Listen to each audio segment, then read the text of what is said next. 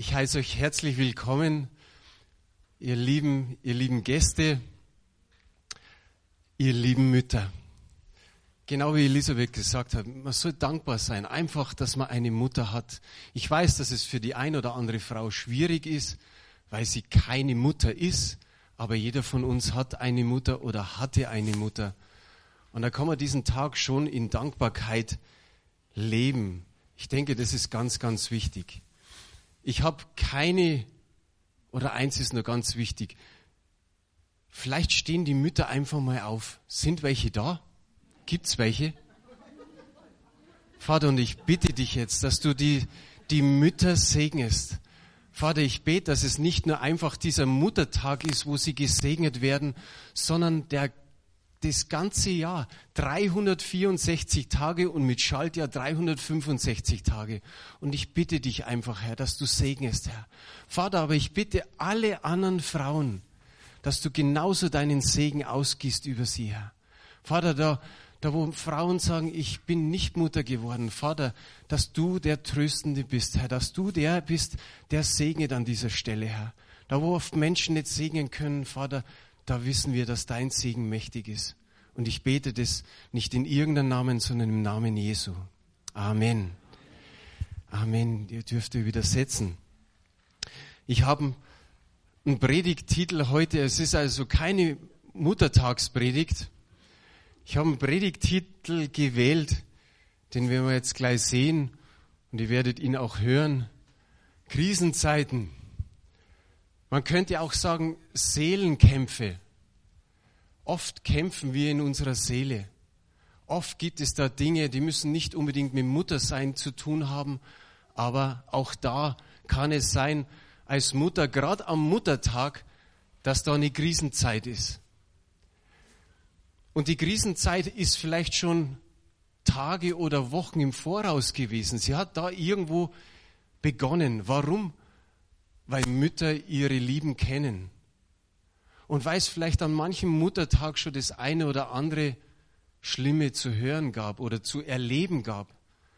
Denken wir einfach nur dran, dass, und ich habe es diese Tage von einer Mutter gehört, die gesagt hat, das kümmert meine Männer nicht, die scheren sich um diesen Muttertag nichts.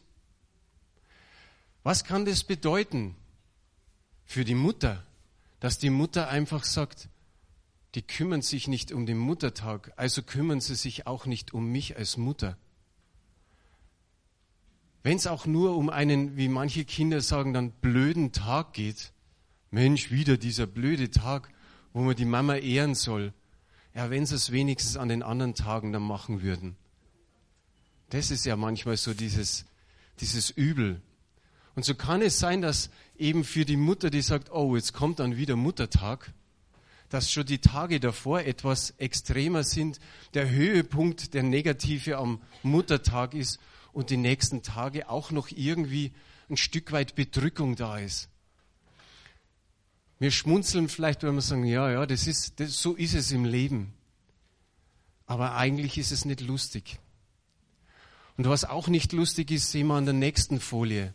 Da gibt es einen Psalmisten, der hat im Psalm 42 geschrieben, da steht Unterweisung der Söhne Korachs. Einer dieser Söhne hat diesen Psalm geschrieben und wir lesen ihn jetzt nicht durch, sondern hier stehen einige Dinge, die ihn bedrückt haben, die ihm eigentlich das Leben schwer gemacht haben. Und er schreibt hin, meine Tränen sind meine Speise Tag und Nacht. Das bedeutet zumindest, okay, diese Krise, ist schon einige Tage alt, vielleicht sogar Wochen, und er weint Tag und Nacht. Und dann hör, äh, oder lesen wir noch, gebeugt ist meine Seele in mir. Er ist total mutlos, dieser Mensch. Es, es bedeutet so viel, dass er schon schwermütig wird, dass er in Depressionen lebt. Und zumindest weiß er noch, so wie er hier schreibt, ich sage zu Gott, meinen Fels. Er weiß noch, dass Gott sein Fels ist, aber er fragt ihn, warum hast du mich vergessen? Kommen wir auch manchmal in solche Situationen, wo wir meinen, Gott hat uns vergessen? Der Psalmist Er gesteht es einfach, wie es in ihm drin jetzt ausschaut. Er gibt seine Gefühle preis. Er sagt einfach, so ist es in meinem Leben und jeder darf eigentlich tief blicken. Er schreibt das auf und ich weiß nicht, ob er gedacht hat, das wird mal eines Tages in der Bibel so drinstehen. Aber ich finde, das Schöne an der Bibel ist, dass nicht nur die Zeiten, von den Zeiten berichtet wird, wo es himmelhoch jauchzend ist, sondern auch, wo Menschen wirklich durch Tiefen gehen, durch tiefe Täler marschieren müssen, so wie dieser Mann. Nicht immer nur das himmelhoch jauchzende von David, der vor der Bundeslade tanzte oder der den Goliath besiegt hat oder die Jünger und die Frauen, die gerufen haben, Jesus ist auferstanden. Das ist himmelhoch jauchzend. Aber das andere, was die Psalmisten gerade uns berichten, ist manchmal schon harte Geschichte. Aber trotzdem fühlen wir uns, wenn es uns ähnlich so geht, wirklich abgeholt. Es gibt, oder besser gesagt, Mütter haben Krisen, aber auch Väter haben Krisen. Junge Leute haben Krisen und alte Leute haben Krisen. Am liebsten möchte man doch, es gäbe keine. Aber die Nachricht ist, oder die Antwort ist einfach, es gibt Krisen. Und es sind immer wieder da. Und wir dürfen erleben, wenn wir Krisen überstehen, diese Herausforderungen, dass wir sagen, wow, wir sind neu gestärkt, neu gefestigt. Und ich sage mal, meistens ist es Gott, der uns da raushilft aus dieser Krise. Es gibt kleine und große Krisen. Manchmal sagt man bloß so nett, es kriselt, wenn es dann vielleicht in der Ehe ist. Aber wie gesagt, es gibt auch diese tiefen Krisen. Manchmal möchte man gar nicht aus dem Bett rausgehen, weil da tagelang einen etwas belastet und man sagt, oh, das geht heute weiter. Man möchte sich verstecken unter der Bettdecke. Ehekrisen gibt's. Es gibt die Krisen zwischen Eltern und Kindern, Lebenskrisen, Krisen mit den Mitmenschen, Finanzkrisen, nicht nur die globale, sondern für jeden Einzelnen. Jeder kämpft oder so mancher kämpft am Monatsende und sagt, ich habe nichts mehr. Ich habe nichts mehr zum Überleben. Es gibt die Alterskrise, da wo meistens die Männer irgendwo zu spinnen anfangen, so die Midlife Crisis, wo man dann ein besonderes Auto braucht, ein, ein Motorrad oder vielleicht sogar eine andere Frau. Bei den Frauen geht es los mit dem Wechsel, da spinnen die Hormone und alles. Vielleicht auch die Identitätskrise. Heutzutage weißt du bei manchen Menschen gar nicht mehr, ist er Männlein oder Weiblein. Und es kommt so weit, dass man sagt, man darf einen Tag Mann und einen Tag Frau sein. Die Powerkrise habe ich mir hingeschrieben, wenn man keine Kraft mehr hat, wenn der Schalter so auf Off ist und man meint, alles geht nicht mehr. Die Krise des Überlebens, wo man seelischen Schmerz hat und auch körperliche Schmerzen, wo man meint, wann hört das endlich auf? Und gestern oder vorgestern habe ich mit dem Nachbarn gesprochen, der hat gesagt, aber weißt du, was schön ist? Die Reichen haben auch Krisen. Und dann hat er gesagt, weißt du warum? Weil die haben auch Kinder. Und er hat zwei kleine Kinder und kämpft gerade mit seinen Kindern. Und hat er gesagt, ich mache da gerade was, eine Markise bei einem Trainer, der schon Bundesliga-Trainer war. Und dann hat er gesagt, und der hat auch Kinder und der hat richtige Probleme. Er hat sich richtig gefreut, dass ein anderer auch Probleme hat. So, so ist es auch irgendwie mal gut, dass man sagt, super, dass ich nicht alleine Probleme habe, sondern eben dieser Psalmist, der seine tiefe Krise einfach ausdrückt der gar kein Blatt vom Mund neben, äh, nimmt, sondern einfach sagt, meine Seele ist gebeugt. Ich bin so mutlos. Mir geht's wirklich nicht gut. Und er hat nicht im Sieg, im, im Sieg gelebt. Er hat einfach ausgedrückt, da gibt es eine Bibelübersetzung, die sagt, ich weiß nicht mehr ein noch aus. Ich weiß einfach nicht mehr, was ich tun soll. Schwermütig und wie gesagt, Beginn von Depressionen. Also er hat nicht unbedingt im Sieg gelebt. Und dann kommt noch dieses Hammerharte am Schluss, warum hast du mich vergessen? Und dieses Gefühl gibt es manchmal. Man meint, Gott ist gar nicht mehr da. Aber Gott ist alle Zeit da. Der Psalmist ist nicht David, aber lesen wir Psalme von David, unter anderem den Psalm 13, dann entdecken wir genauso, auch David hatte solche Seelenkämpfe, solche Krisenzeiten und er ging an manchen Stellen auch erst nach einer gewissen Zeit siegreich wieder durch, durch dieses Tal durch. Es steht hier, dass die Söhne Korach das waren. Korachiter waren eine Familie aus dem Stamme Levi. Und sie hatten tatsächlich auch Krisen. Sie waren Sänger und Anbetungsleiter. Und dann sagst du dir, was? Die haben auch Krisen? Die haben auch Nöte und Sorgen? Frag mal unsere Lobpreiser. Ja, manchmal stellt man sich so vor, als wenn andere keine Krisen hätten oder Kämpfe, Seelenkämpfe. Frag mal, wie es denen in der Arbeit geht oder an anderen Stellen. Und dieser Psalmist, ich finde es so wunderbar, er zieht keine Maske auf. Er sagt nicht, ich schreibe jetzt noch ein bisschen, bisschen schöner, ein bisschen eleganter, dass die Leute sagen, ah ja, so schlimm war es ja gar nicht um den Menschen. Er drückt nicht aus, dass es ihm gut geht. Und manchmal trifft du Leute, die sagen ständig, mir geht's bombastisch. Wir hatten jemanden in der Gemeinde, das ist wirklich schon ewig lange her. Denn wenn du gefragt hast, dann hat er immer wieder gesagt, mir geht's bombastisch. Und wenn du das zigmal im Jahr hörst, jedes Mal, wenn du ihn fragst, geht's ihm bombastisch. Und dann lernst du ihn einmal näher kennen und du hast gemerkt, wow, da waren gewaltige Eheprobleme. Dann kann ich nicht ausdrücken, mir geht's bombastisch oder ich lebe im Sieg. Dieser Psalmist, er gibt hier eine aufrichtige Beschreibung, so wie er fühlt, so wie es mit seinen Emotionen gerade steht.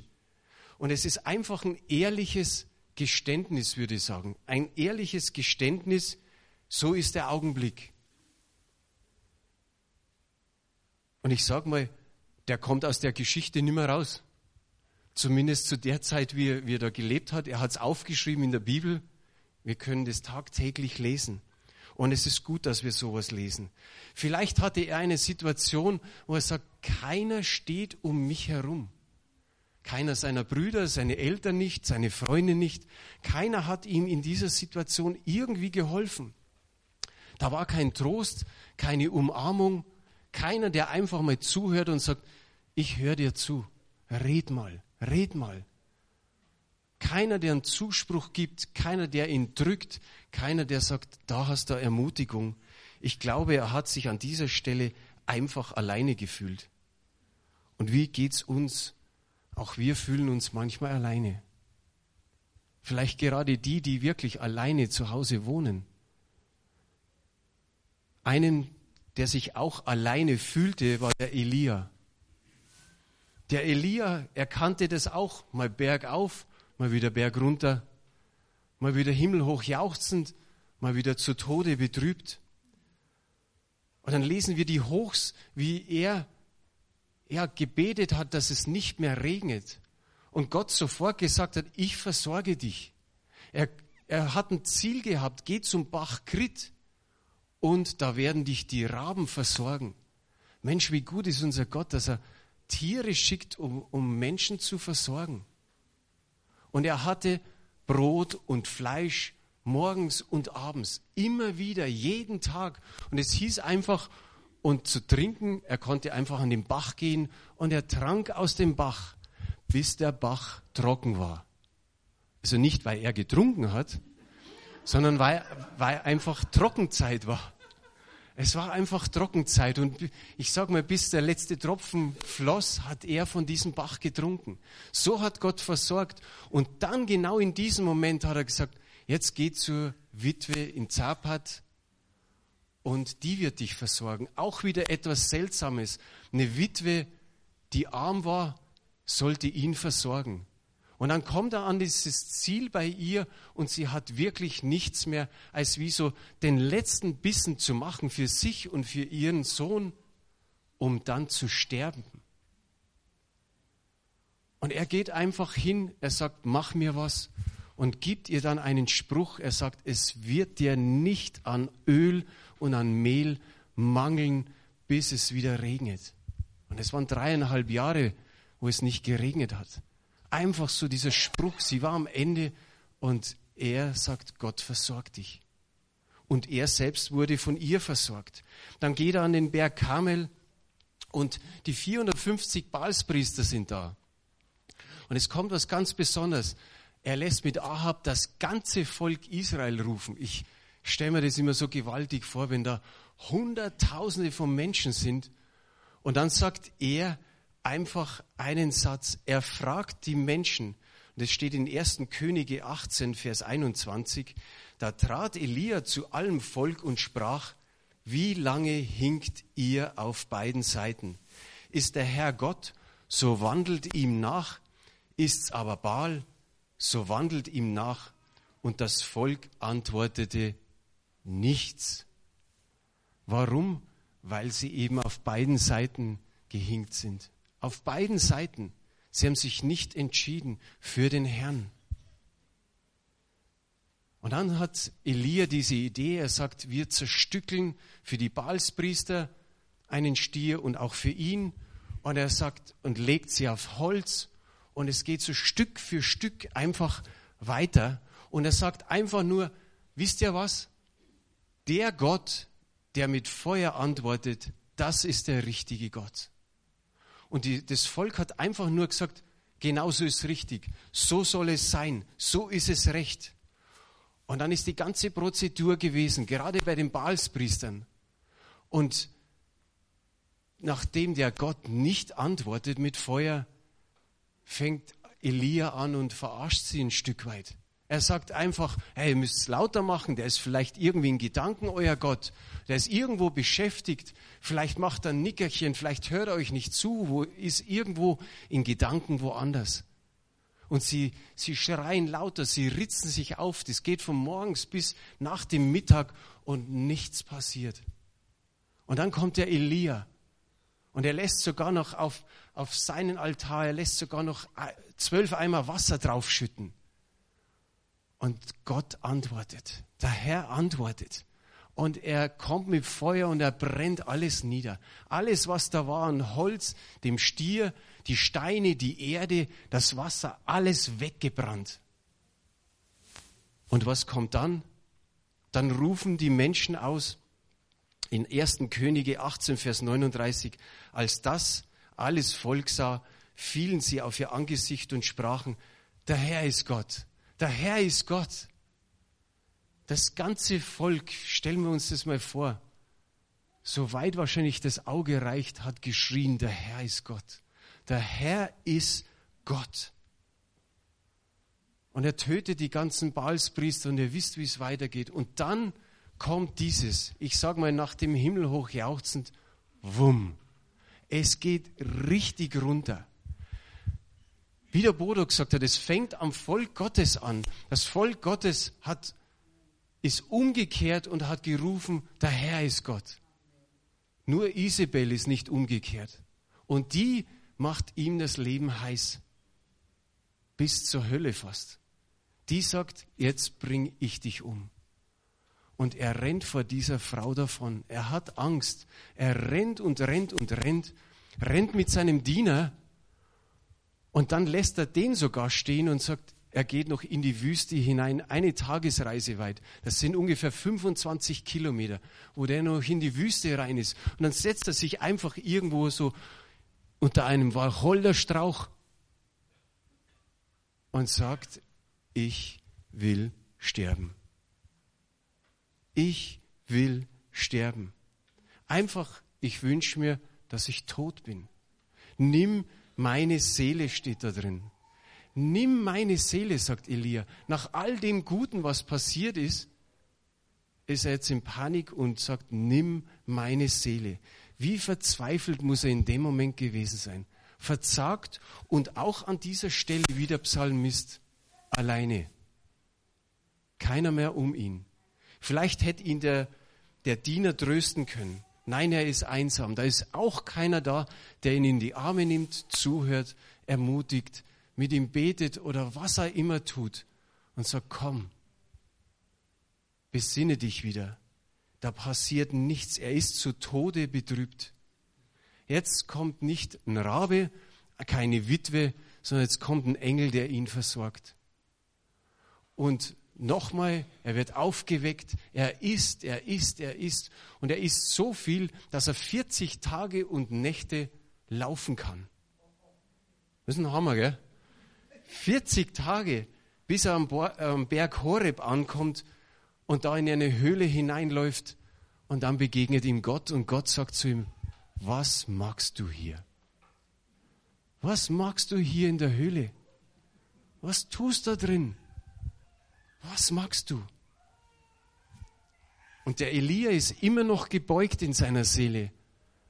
Und er sagt eigentlich auch voller Selbstmitleid, ich habe geeifert für den Herrn, aber ich bin als einziger übrig geblieben. Alle anderen sind nicht mehr da und jetzt trachten sie auch nach meinem Leben. Da ist ein Stück weit Selbstmitleid dabei. Da beschwert er sich eigentlich, dass er der Einzige ist und obwohl er so geeifert hat, für den Herrn. Was magst du hier, sagt Gott nochmal. Und vielleicht bist du in einer ganz besonderen Situation, in der es dir richtig schlecht geht. Da, wo deine Gefühle dich so, ja, da, wo sie überschwappen. Da, wo sie Dinge mit dir anstellen, wo du sagst, das möchte ich eigentlich gar nicht. Aber Gott sagt auch in dieser Situation, was magst du hier?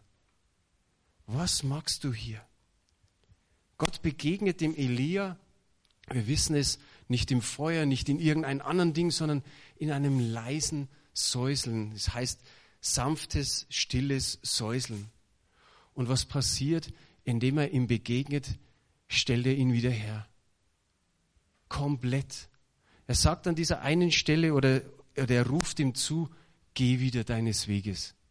Geh wieder deines Weges. So ungefähr, was tust in der Hölle drin, äh, in der Höhle drin, in der Hölle, in der Höhle. Komm, komm, es geht wieder. Geh wieder deinen Weg. Und er gibt ihm Anweisung und Auftrag. Er, Gott, hat alles, sage ich mal, zugelassen. Gott hätte was machen können, dass er nicht abhaut vor der Isabel. Aber Gott hat diese Zeiten, diese Krisenzeiten für diesen Elia zugelassen, aber er hat ihm geholfen und wieder rausgeholt durch seinen starken Arm. Er war es, der Zuspruch und Ermutigung gegeben hat, damit Elia wieder seinen Auftrag nachgeht. Schauen wir noch auf Jesus. Jesus hatte so viele Hochzeiten. Dreieinhalb Jahre mit den Jüngern. Ein Wunder nach dem anderen. Diese Lehre, wo die Menschen nur noch gestaunt haben und gesagt, das ist doch der Zimmer, des Zimmermanns Sohn. Das ist doch der Zimmermann. Wie, wie geht das? Wie kann das gehen? Jesus hat so viel gemacht. Er hat sogar dreimal, ich, ich empfinde es so, gelassen davon gesprochen, er wird jetzt leiden, er wird jetzt dann sterben, aber am dritten Tage wieder auferstehen. Er zieht nach Jerusalem ein, die Menschen feiern ihn Hosianna, dem Sohne Davids. Er gibt den Jüngern noch das Abendmahl, er setzt das Abendmahl ein, er wäscht ihnen die Füße. Das sind alles Höhepunkte. Und er gibt es ihnen weiter und er sagt, ihr sollt genauso tun. Wie oft kommt dieses ihr sollt und untereinander? Ihr sollt untereinander genauso tun und euch die Füße waschen, wie ich euch die Füße gewaschen habe. Ihr sollt euch einander lieben, wie ich euch geliebt habe. Immer wieder das ihr sollt und untereinander. Ihr sollt Gott lieben von ganzem Herzen, ganzer Seele und ganzen Verstand. Das höchste und das neue Gebot. Und auch da kommt plötzlich, sage ich, eine Veränderung in diese Situation. Auf einmal kommt man vom Himmel hoch jauchzen ins zu Tode betrübt sein. Und bei Jesus war es genauso. wir können sagen, ihm, den die Natur gehorcht hat, er hat dem Sturm bedroht und es war still. Dem die Schöpfung gehorcht hat, er, der eigentlich keine Furcht hatte, der vor dem der Tod geflohen ist, er, von ihm lesen wir auf einmal Folgendes, Matthäus 26, die Verse 37 und 38. Und er nahm mit sich Petrus und die zwei Söhne des Zebedäus und fing an zu trauern und zu zagen. Und da sprach Jesus zu ihnen, meine Seele ist betrübt bis an den Tod. Bleibt hier und wacht mit mir. Jetzt steht Jesus vor seinen schwachen Jüngern und, und gibt eigentlich preis, was er, wie er fühlt, was in, seinen, in seiner Seele los ist. Er ist verzagt, er trauert, er zittert, er klagt, er hat Angst. Und in so einem Moment wäre es genauso wie bei dem Psalmisten oder bei Elia, du brauchst jemanden, der dir zur Seite steht. Und die Jünger schlafen. Er fällt auf die Knie, heißt, er fällt aufs Angesicht, er fällt auf die Erde, er krümmt sich am Boden und er schreit und er fleht. Er hat dieses laute Schreien und Tränen. Hebräer 5, Vers 7 sagt, und er hat in den Tagen seines irdischen Lebens Bitten und Flehen mit lauten Schreien und mit Tränen dem dargebracht, der ihn vom Tod erretten konnte. Und er ist auch erhört worden, weil er Gott in Ehren hielt. Er hat geschrien zu Gott. Mit Tränen, mit lauten Schreien, mit Flehen. Und was ist passiert in dem Moment im Garten Gethsemane? Nix. Der Schrei ist irgendwie verhallt. Der Schrei, als wie wenn er nicht angekommen wäre beim Vater. Gott Vater antwortet nicht. Da ist totales Schweigen. Da ist totale Stille. Und das Einzige, was wir lesen, dass Jesus aufsteht und zu seinen Jüngern geht und ich sage mal einfach so, auch Stück weit Trost gebraucht hätte, Vielleicht jemand, der ihn da in den Arm nimmt, der mit ihm betet, so wie er gesagt hat, wacht mit mir. Und es ist nicht geschehen. Sie schlafen. Dreimal hat Jesus das versucht und dreimal haben sie geschlafen. Wie bitter muss das gewesen sein? Wie ist es sich da vorgekommen? In Lukas 22, Vers 44 steht, und er rang mit dem Tode und betete heftiger, und sein Schweiß wurde wie Blutstropfen, die auf die Erde fielen. Wie sehr zusätzlich musste Jesus das schmerzen, dass seine Jünger geschlafen haben, dass sie einfach wie weg waren. Und trotzdem lesen wir ein paar Verse später nochmal im Matthäusevangelium, Kapitel 26, Vers 54, wie würde dann aber die Schrift erfüllt, dass es so geschehen muss. Es musste so geschehen. Aber Jesus hat uns gezeigt, dass auch er Gefühle hatte. Zum Tode betrübt. Man könnte jetzt sagen, hätte sich Jesus das alles ersparen können, was im Garten Gethsemane war, wenn er ja eh wusste, dass die Schrift erfüllt werden musste. Ich denke nein. Jesus war auch Mensch. Und im Vielleicht ist da die Antwort im Hebräerbrief Kapitel 4, Vers 15, wenn es da heißt, denn wir haben nicht einen Hohepriester, der nicht hätte, äh, der nicht könnte mitleiden mit unserer Schwachheit, sondern der versucht worden ist in allem wie wir, doch ohne Sünde. Jesus hatte Gefühle wie wir. Wenn man vom Himmel hoch jauchzen spricht, dann ist es fast die ganzen dreieinhalb Jahre, wo er gewirkt hat. Aber das kurz vor seinem Tode, betrübt zu sein bis zum Tode, da hat uns Jesus einfach teilhaben lassen an seinen Gefühlen. Ich komme zum Schluss. Ich glaube, die drei Beispiele zeigen, jeder hat Krisen. Jeder hat solche Seelenkämpfe. Jeder Seelenkampf schaut vielleicht anders aus. Aber jeder von den dreien hat diesen Kampf durchgemacht und jeder von uns macht solche Kämpfe durch. Das Problem liegt also nicht, wie erleben wir die Gefühle, sondern was passiert mit den Gefühlen? Regieren sie über unserem Leben? Das darf nicht sein. Wir dürfen traurig sein. Wir, wir dürfen Dinge zulassen, so wie wir es hier gelesen haben. Aber wir müssen uns wieder orientieren. Re regieren die Gefühle unser Leben? Vielleicht erkennst du in deiner Situation irgendwie eine Gefahr, dass du sagst, oh ja, Die Gefühle bestimmen eigentlich fast mein Leben oder die regieren über mein Leben. Dann schnapp dir einen Bruder und eine Schwester. Erzähl es, wie es da geht. Lass dich in den Arm nehmen. Lass für dich beten. Lass da jemand sein, der vielleicht Tage mit dir durchgeht durch dieses Problem. Oder zumindest sagt, ich bete für dich, ich bin da, wenn du mich brauchst. Wir haben diese oder wir brauchen das, dass wir sagen, wir haben Menschen um uns herum, die Stütze sind, die uns Zuspruch geben, die uns ermutigen, die uns Hilfe sind. Ich habe die Bibelstelle nicht, aber die ist mir noch im Sinn gekommen. Judas äh, Vers 22, da heißt es, und erbarmt euch derer, die zweifeln.